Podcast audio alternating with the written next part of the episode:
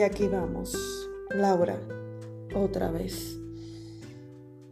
Laura se dio el chance de amar y sonreír sin miedo, y fue ilusorio el camino. Ya no era Pedro, no era Andrés, pues llegó al puerto un tripulante que prometía anclarse en el destino de amor y paz. Y aquellos tiempos de pasión, sueños y delirio fueron dando un giro que a Laura la destrozaría otra vez.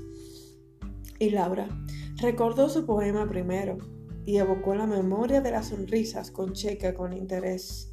Sí, porque a ella no le quedaban dudas que la vida le cobraría cada sonrisa con la más alta tasa de lágrimas y dolor.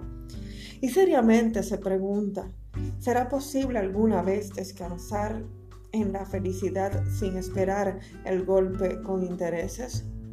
¿O será mejor alejarse del puerto, sacarse la esperanza y evitar aquel cobro mortal?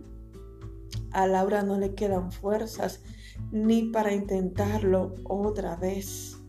Pues esta vez olvidó cada tormenta, reinició su temporizador, abrió un libro nuevo y comenzó a escribir con la más amplia esperanza de que esta historia sería su historia de amor y familia. Pero la vida, la vida le tenía una jugada opuesta y guardaba para días breves unos golpes que para Laura no eran desconocidos, pero su corazón no lo soportaría más, y fueron las lágrimas de Laura tan pesadas y tan crudas que ya en el pecho no sentía latido alguno. Quizá tanto dolor le había quitado el pulso o decidió no permitirle a la depresión gobernar otra vez.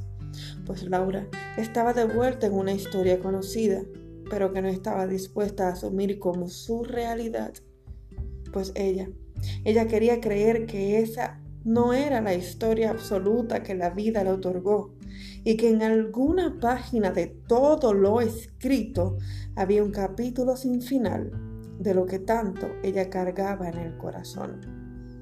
Capítulo cerrado y Laura reposó. Amen.